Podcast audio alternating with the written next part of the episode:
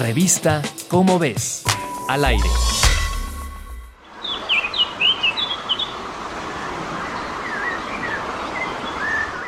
La hernia de las crucíferas, llamada potra o raíz de yuca, es una enfermedad que está afectando a especies vegetales como el rábano, la coliflor, el brócoli, el nabo y la col, y es causada por el hongo Plasmodiófora brassicae.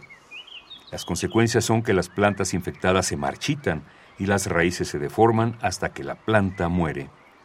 En el mundo, México es el quinto productor de brócoli y el principal exportador de este cultivo a Estados Unidos y Canadá por lo que determinar la presencia de este patógeno en suelos mexicanos es importante para reducir las pérdidas económicas que causa. Es por esto que un equipo de investigadores de la Universidad Veracruzana se dio a la tarea de buscar la presencia de esta enfermedad y determinar las regiones afectadas. Visitaron Puebla y Tlaxcala, los mayores productores de estos vegetales. De las muestras que realizaron del suelo, los síntomas de la enfermedad aparecieron en las raíces de las plantas infectadas. La presencia del patógeno se confirmó con estudios moleculares.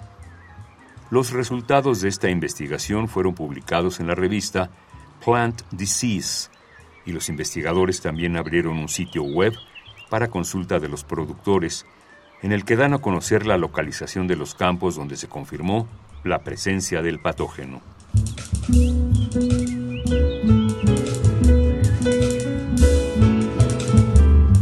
Si quieres conocer más sobre el tema, te invitamos a consultar el texto Hayan patógenos que infectan cultivos en las ráfagas escritas por Marta Dune Backhaus en la revista Cómo ves, la revista de divulgación científica de la UNAM. Revista Cómo ves, al aire.